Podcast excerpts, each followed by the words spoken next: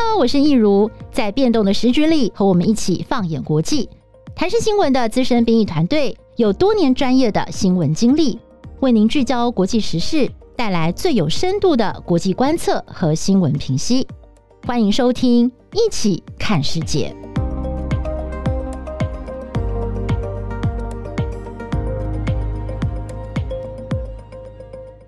我是亦如，欢迎收听《一起看世界》Podcast。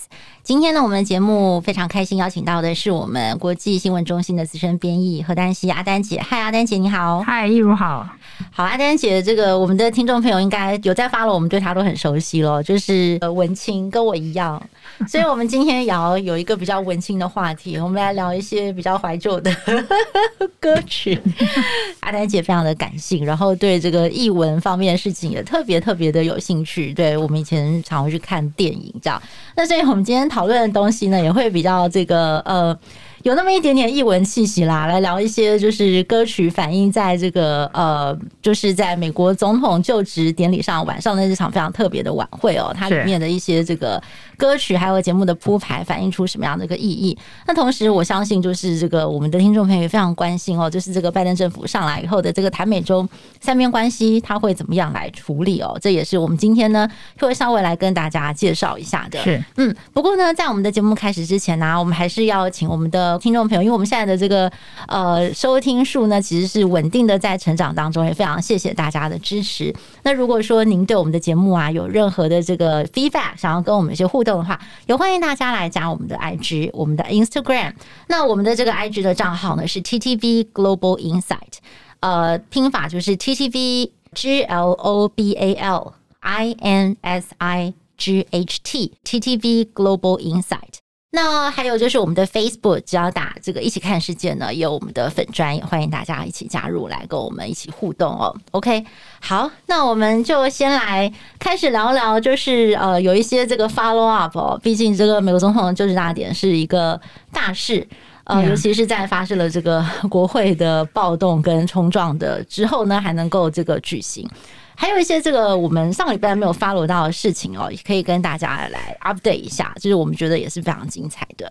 那我们首先来看一下，就是在那天晚上的这个就职大典，我自己是觉得蛮 surprise，有这样的一个亮点，就是因为防疫的关系嘛，没有办法举行传统的这个美国的就职大典的舞会。对，因为过去我们常会看到这个美国总统夫妇会一起跳舞啊，对不对？然后就官方的照片释出，然后就是就是就是一个 celebration 庆祝胜选这样子，冠盖云集。对，就没有想到今年因为这个疫情的关系，我没有办法这样举办。哎，当时他们就是。是呃，就是别出心裁的弄了一个这个就职晚会的这个电视节目，yeah, 特别节目嗯。嗯，然后他们找到的是 Tom Hanks 来主持，汤姆汉克斯。因为 Tom Hanks 是号称好莱坞最好的人，就是他心 心肠最好。有一个作家去访问他，然后采访了之后，出了一本他的书，里头就讲他各种帮助别人的小故事。哦，结果。那个作家就说，他自己的忧郁症也靠这样子，呃，有了显著的改善。哇！所以他他等于是好莱坞里头一个正能量的代表。之前 Tom Hanks 他接受访问的时候，还有还有就是为什么他谈到他这次会来主持这个就职大典，他就意有意味深长的说。呃，因为我不会 instill fear into people's mind，就是类似这样子的说法，就是我因为我不会把恐惧带给别人，对，但他意有所指，我自己会联想，他会不会是间接的在说，就是过去四年呢，民众的心里面已经遭受了太多恐惧的侵袭，所以他是一个不会把恐惧带给大家的人，他是带正能量给大家的人，然后他有这个美国的国民爸爸之称哦，对。对，而且就是我相信台湾的听众朋友对他也非常熟悉，是。回顾他。演的这个所有的角色，像《阿甘正传》里头的阿甘啊，或者《抢救雷恩大兵》里头的那个队长，对，对不对？还有最近的一个，呃，应该是二零一九年的电影，叫做《知音有约》，就是演一个这个姓 Rogers 的人，他也是就是公认的，他觉得 Tom Hanks 是饰演这个人。最好的选择。是一个儿童节目主持人吗？哎，是是是呀，是一个电视电视电视偶像，对电视偶像，对。那包括他之前演那个什么萨利机长啊，嗯、或者是这个呃浩劫重重生，对不对？对这个就是连了那个快递员，他的飞机就是意外的坠毁，他在荒岛上求生的故事。对，对他其实都是。展现那种就是美国人最崇崇敬的精神，就是在绝境当中，他可以带着一点点自嘲、一点点幽默的态度，然后非常 decent、非常正面的去面对，然后对人又非常的好，然后在这个过程当中又可以展现高贵的情操。那还有就是他在过去，其实他在政治光谱上，他并不是一个非常明显说是民主党或者是共和党的人，他其实是两边都能够接受的人。所以呢，由他来主持这个就职典礼的晚会，其实呃，大家会觉得是众望所归啦。那这也让我想到，就是前前一阵子美国媒体又把那个辛普森家族翻出来，就是说在十四年前，辛普森家族又有个神预言哦，啊，一个一个卡通片嘛，对对对对，就是说他们里面就画了汤姆汉克斯。啊，然后就是好像也是在主持一个类似那种政治性的这个晚会，然后他就自己开玩笑说，呃。啊，搞不好有一天呢、啊，就是就是谁会想到美国的政治人物还要来跟我借一点我的这个信用，还有我的名声，对不对？来挽救他们所做过的事情，就没有想到竟然是一语成谶这样子，对对，对，非常有趣的巧合。嗯、对，加上他自己呃，因为他也是新冠肺炎最早最早第一、嗯、第一个得到新冠肺炎的很知名的影星嘛，后来他康复，然后他后来真的就是像阿甘一样，他自己一个人就在社群网站上发动。一个活动叫做“拜托大家戴口罩”啊，对，所以就是当美国人还觉得戴口罩不是很重要的时候，他就一直在推这件事情。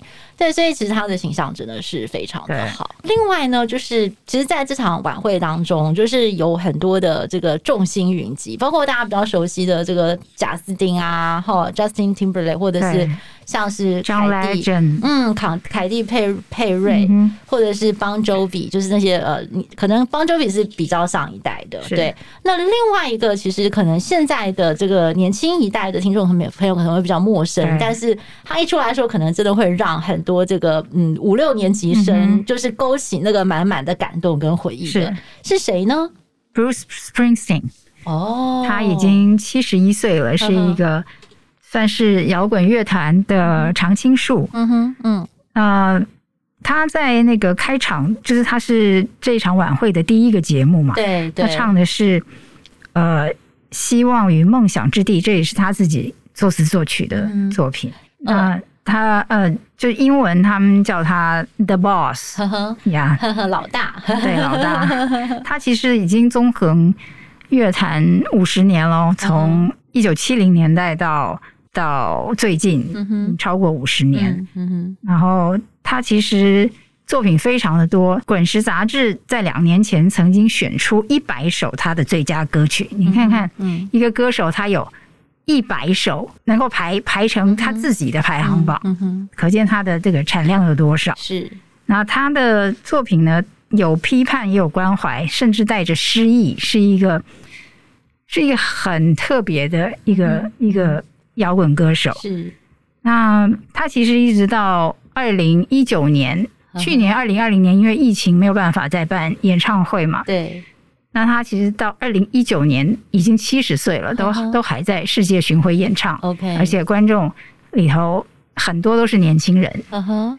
可以说他就是就常青到这种程度。哇哦！所以他就是真的是非常的具有代表性。而且他跟那个 Tom Hanks 也有一段渊源。哦，我知道，我知道。费城对不对？Philadelphia，那是我最喜欢的电影，就是一九九四年的片子。对，就是 Tom Hanks，就是因为那部电影拿到奥斯卡金像奖最佳影帝。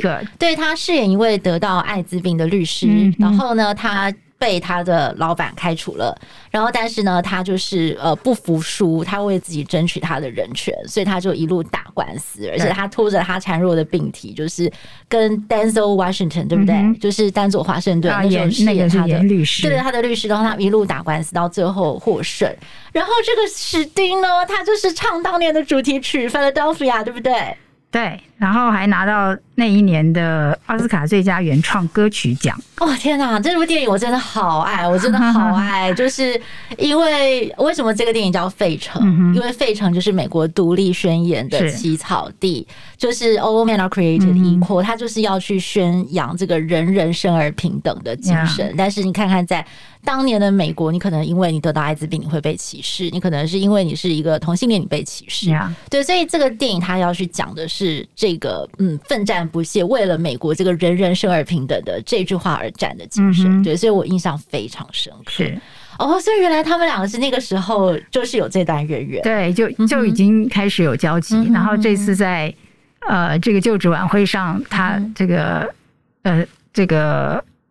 工人皇帝呢，他他又是开开场嘛，开场的第一个表演，然后又跟 Tom Hanks 这个主持人这样的搭配，也是很有很很有意思的一个安排。对，就是我觉得稍微呃资深一点的美国人看到这幕，应该很多事情会了然于心啊，会想会想到这些事情。是是。嗯，然后我自己个人觉得还有一个亮点哦，就是他不是后来接着就找了很多，就是可能年轻人啊，或者是一般的美国公民去朗诵，包括像是林肯啊、甘乃迪的这个就职典礼的一些宣言嘛。是，对，我觉得这个东西就是也也也也是让我觉得印象非常深刻。嗯.对。那另外一个我想要跟大家分享的是，那天就是呃，有一位非常有名的好莱坞，不是好莱坞，对不起，百老汇剧作家，叫做 Lin-Manuel Miranda，是。他就是就是我最喜欢的那个音乐剧《汉密尔顿》的作者，啊、对他就是爆红，他现在就是美国百老汇的当红炸子鸡，因为他就是用音乐剧去写了汉密尔顿这位美国的开国国父，帮他平反。对，那就是也让大家重新的认识那个年代，就是一七七六年到一八零四年左右的美国历史。嗯，所以他真的是非常的红，他是在奥巴马时代爆红。那现在就是拜登当选之后，其实他又是重新回到了这个舞台。他当天有一个这个非常重要的工作，就是他朗诵了一首诗哦，这首诗叫做《The Cure at Troy》啊，这中文好难翻，我昨天去查了一下，大概就是特洛伊的疗愈吧。嗯。特洛伊战争，我想大家就是很很很很耳熟能详的一个故事嘛。对 OK，这首诗呢，其实是一位诺贝尔的呃得主，他是一位爱爱尔兰裔的这个呃作家，呃一位诗人他写的。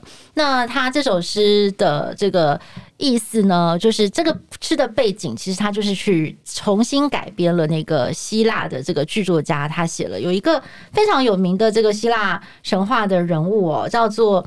呃，菲罗克特特斯，对是这个大家可能不是很知道，但是他的故事就是这个菲罗克特特斯呢，他就是在呃希腊要去攻打呃。特洛伊的过程当中，在一个小岛被毒蛇咬伤了他的脚，嗯、然后呢，他的脚就烂掉了。然后大家就觉得说这个人没有用，我就把他丢在这里。就没有想到特洛伊战争打了十年，特洛伊城攻不下来。是就后来呢，就是他们就收到了一个祭司跟他们传了一个神谕，就说你们一定要去把这个被你们丢在小岛上的菲罗克特特斯手上的那把神弓拿到手，你们才能够攻下这个城啊。就他们又回去要去找他，那又要从他的手。手上呢，把这个神弓拿回来。是那一个人呢，就想要用骗的；另外一个人比较正直，就想说我告诉你实话。那最后呢，就是那个跟他说实话的人就是战胜了。然后最后是那个 Hercules，Hercules 就是希腊神话当中那个大力士，对，他也是这个菲罗克特特斯的好朋友。他那时候已经变成神了，就突然给了他一个神谕，就说你你我这个是你的任务，你现在要去打下特洛伊城。好。那这个这个就是他简短的故事，但是这首诗其实就是在描述这个。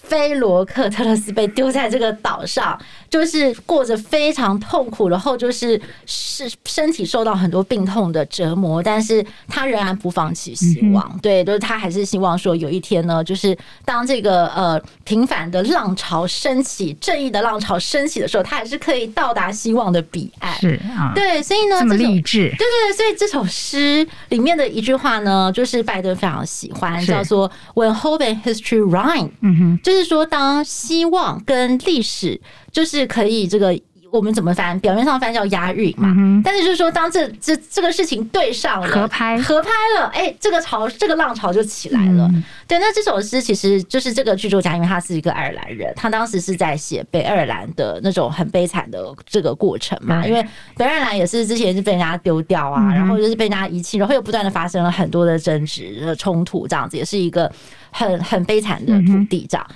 所以。结果包括 Clinton 啊，然后很多以前的这个美国政治人物都引用过这句话。哎就没有想到 Lin-Manuel Miranda 这次就是把这个拜登呢，他讲的这个东西呢，再把它念出来。就、嗯、我觉得这段也是他们的一个亮点，呀、嗯，是画龙点睛。对对对。另外一个我想要补充的就是我自己啦，我自己整个听听下来，我自己觉得最呃。最感人的是到最后，最后就是他们不是有三个美国总统一起一起，就是讲了一些鼓励人的话，对，祝福他，祝福他。那接下来呢，就是由他们有一位非常有名的歌手叫做呃。Demi Lovato 对不对？嗯、对，他演唱那首歌《Lovely Day》，嗯、然后《Lovely Day》的时候，他他就是在一个摄影棚，因为要维持社交距离嘛。嗯、那这场晚会非常的特别，是没有群众聚集，就是每一个人都是一个镜头，就是在各自的地方这样打串联起来。是对，那他就是在一个摄影棚里面唱这首歌。那这唱了这首歌的时候呢，全美国的医护人员，就是他们去找了一些参与表演的医护人员，还有呢，就是所谓的医生 （essential workers），、嗯、就是什么叫 essential workers 呢？就是说他们的工作是必须要出门的，嗯、像司机啊、送货员啊、嗯、等等的哈，他们大家一很辛苦，在这个疫情当中一起来大合唱。然后我就觉得天哪，就是现在美国的这个新冠疫情的数字已经非常恐怖了。就是我昨天才看到一个数字，是说可能再过一两个月会破五十万。嗯哼。嗯到到五月会到六十万，对对对，所以这个数字真的是非常的恐怖。嗯、那那他们的这个医护人员在过去一年一定是经历了很多天人交战，而且是无能为力那种很锥心刺骨的过程。是，但是在那个表演当中，你就看到他们每一个人，不管是在浴室里面拿着麦克风，嗯、在隔离的房间里面自己在弹电子琴，或者是在医院的门口弹吉他，他们脸上的那种笑容，就是让我觉得这不是装出来，而不是真的是。我在这种逆境当中，我还是我还是抱着希望。那我觉得看了真的是很很让很想让人掉眼泪。嗯、那其中有一个我我觉得他蛮帅的，是一个越南籍的小儿科整形外科医师哦，嗯、他是在德州的休斯顿，哇，他的故事也超励志的。嗯、他就是因为呃之前。就是大家都不想遵守防疫规定啊，他就自己找了他的同事拍了一支短片，就是在那个网络上爆红，就是叫大家要保持社交距离、戴口罩。是。那拜登的团队就是就是大人团队就找上他说：“哎，你要不要来跟我们一起来表演？”这样子，他就很开心，就答应了。后来记者去挖，才发现说他真的是超级励志的美国梦的。故事哦，啊，的代表对，因为他的他是所谓的第一代，就是在美国出生的移民。嗯、他的爸爸妈妈当年就是在一九七五年左右，就是越南沦陷之后，跳上难民小船要逃，嗯、就没有想到那个小船居然就。没有油了，就开不动了。然后在在这个船上没水、没电、没有什么食物，他们还要喝雨水。是，然后他妈妈那时候怀孕，哎，就是怀着他。然后就在当他们已经绝望，就觉得说这整艘小船挤了六十个人，大家都要死在这个。海上的时候，突然出现了一艘船只，就是美国的商船，救了他们，就把他们载到了德州。奇迹，对，真的是奇迹。然后他就在德州落地生根，然后他他就在这个土地上，就是他他的妈妈就教他要非常认真努力的求学，低头努力的工作。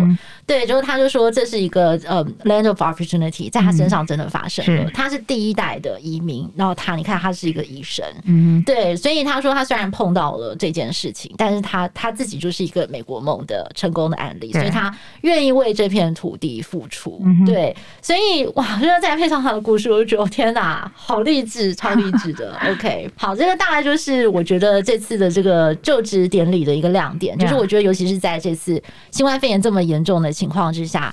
呃，怎么样去疗愈大家的心情？哦，我觉得这个是呃，过去这一年我觉得做的不够，但是现在可以做更多的。嗯、我觉得全人类都很需要这样子的一个 cheer up，是就是大家一起加油。那美国也渴望在新的政府执政之下，慢慢可以朝比较正面、比较和谐的方向发展。嗯。嗯对。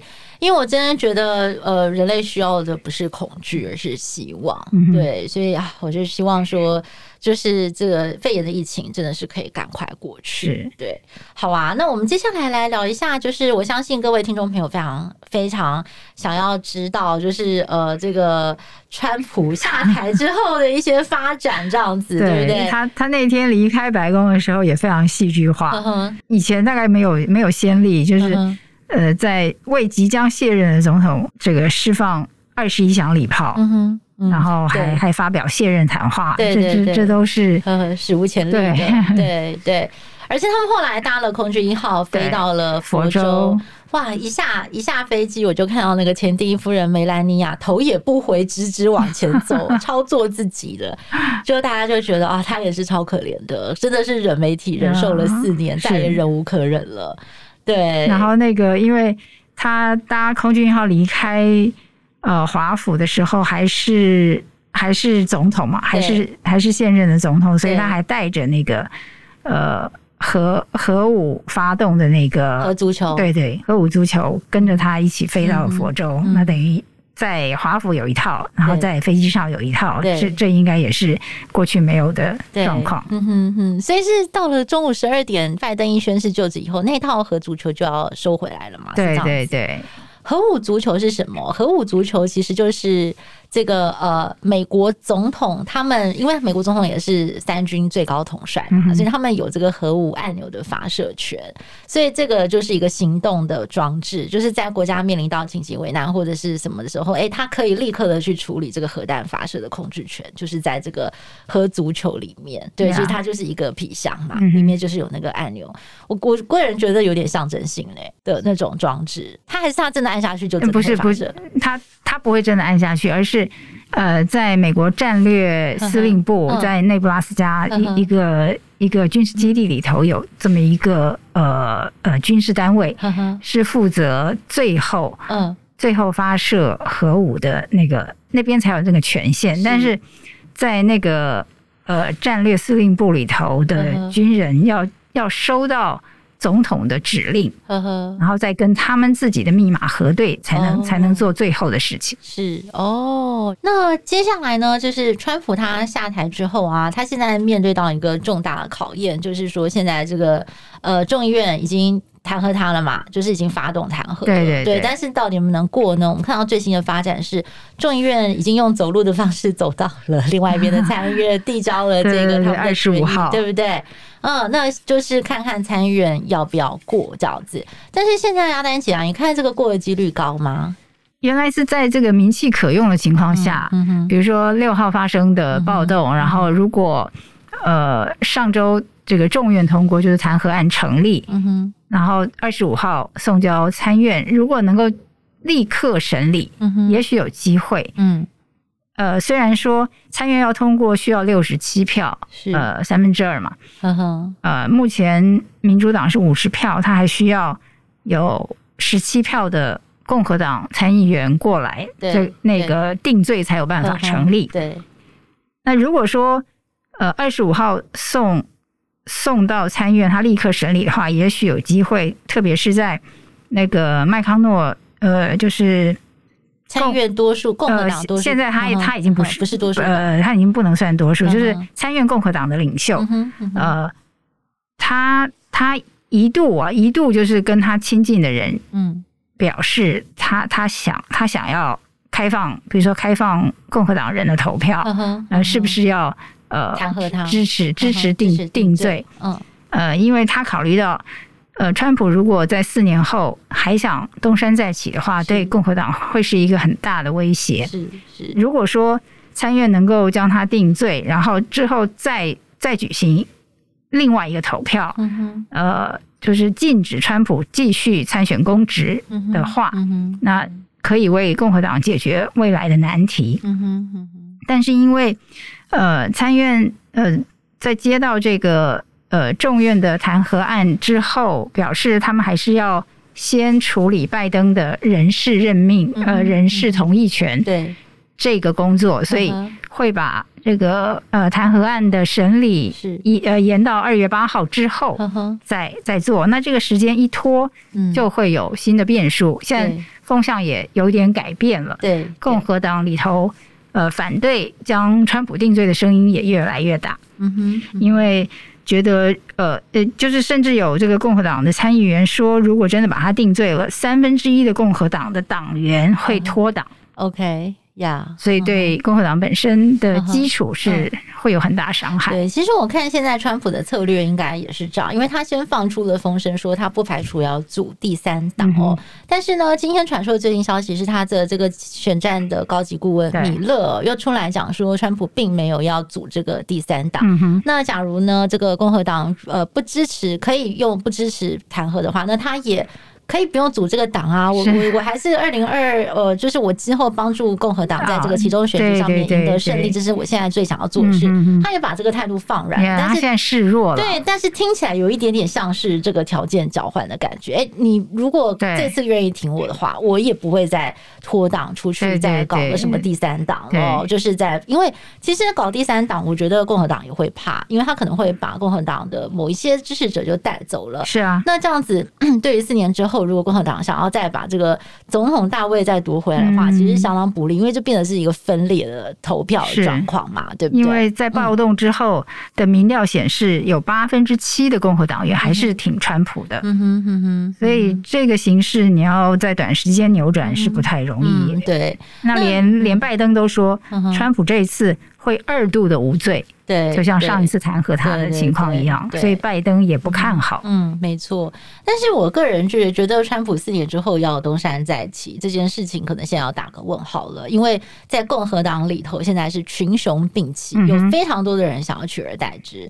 我自己觉得，就像他的这个前国务卿庞皮欧，他就是展现了他的非常强烈的企图心。是，对，他在他的这个社群媒体上面就写，第一天就是开始倒数计时，下一个四年后的总统大选，一千一千八。对对对对对对对，所以其实呃，彭斯也很多人觉得他也是深藏不露啊，他可能也会想要选。嗯对，所以就是这一切又是回到原点了吧？对，所以这个谁在四年之后能够脱颖而出，代表共和党出来选，其实还是一个未知数。我们只能静观其变。对对对，只能静观其变。那另外一个，我想这个听众朋友非常关心的就是台美中三边关系哦，是就是拜登政府上台之后呢，呃，现在看起来他们这个因为国内已经忙到焦头烂额了哦，这个国内的疫情要先控下来。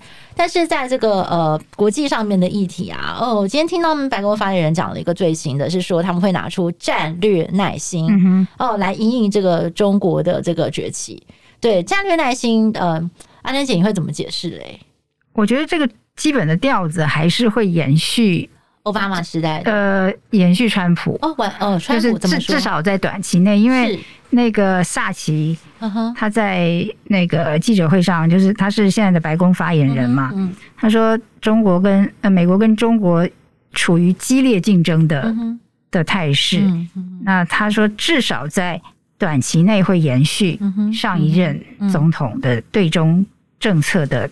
大概的方向，嗯、因为中国对内日益的威权，嗯哼，呃，我这个我们都经常看到，嗯哼，然后对外又日益的独断，所以呢，这是中国目前的状况，对美国的安全繁荣还有它的价值观，嗯哼，都构成挑战，嗯哼，嗯哼，那这个这个调子，嗯哼，嗯哼，一点都没有软化的意思，嗯哼，是，那他需要耐心处理，我觉得是因为他们觉得需要跟。盟邦就是过去四年，川普不太不太当当回事儿的这个他们的盟友需要修补，对修补，然后协商，大家要要要有要有一个一致的认识，好，最好是。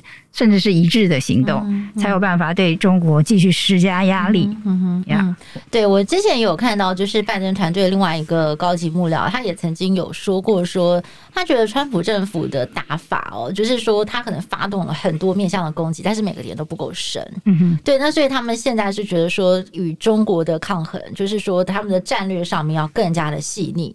哦、对，就是说你的深度要够，你不能说就是哎这边发动了一个，那边发动了一个，然后看起来是没有章法，像像这个散弹一样。对，所以他们现在要去做一个调整。嗯、那另外就是那个戴奇，就是贸易谈判代表嘛，哦，他是台湾呃台湾移民的第二代，第二代，对，他父母是在台湾出生，那位贸易谈判代表。嗯、那他的这个折冲协商能力其实也是非常的强。那他其实也有曾经对这个呃川普时代的这个美洲贸易战表达过他自己的一些个人的看法。嗯、他是认为说这个呃，当然呢要保护美国的产业，但是。他觉得保护是不够的，不能只有回到保护主义的这条路线，而是要让美国自己的产业要够强大，要壮大。他说这是一个攻击性，就是说 aggressive，你要你要更积极。他觉得川普太守势了，对对对，你要发动攻势，你要让美国的产业更突出，就是不是。被人家挨打，哦，被你打了，然后我就把门关起来，我不要跟你做生意，不是这样，是要让美国的产业更突出。那当然，这个又是回到过去这个自由主义竞争的自由市场竞争的调子嘛，就是赢者全拿，你你你有办法赢，那你你就会胜出。就像是美国现在的科技产业最最高的科技产业等等，但是也不能回避一个问题，就是在过去的这个全球资本主义走到现在，真的是很优秀的产业非常的好，但是说还是有。有很多的人他是跟不上这个全球化的潮流，嗯、那这些人要怎么办.这些人其实也就是大家过去认为的川粉比较多所在的地方嘛。那这可能也是拜登政府他们在执政的时候必须要去关注到的一件事情，嗯、就是贫富或者财富的这个平均分配，对不对？你要怎么样去照顾到弱势？对啊，叶叶伦在那个呃参院的听证上也说，他们现在不急着跟。其他国家签什么自由贸易协议啊？那个那个都是第二阶段之后的事。他们现在最重要的事情是改善劳劳工的劳动条件，还有呢，呃，加强基础基础建设的投入，就是先解决国内的经济，让经济好起来。，OK，好。那另外一个台湾的听众可能很关注的就是他们新的国务卿 Antony Blinken 啊，他之前在这个国会的听证会上对台湾的事情也做了一些表述。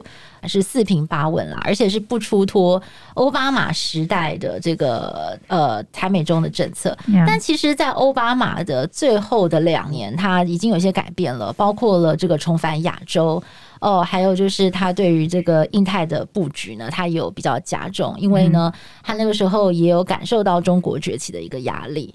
对，所以我，我我会觉得说，这个国际关系它其实就是一个动态平衡.就是说它会随着这个时代的不同哦，然后当时面对到处境不同来去做一些改变。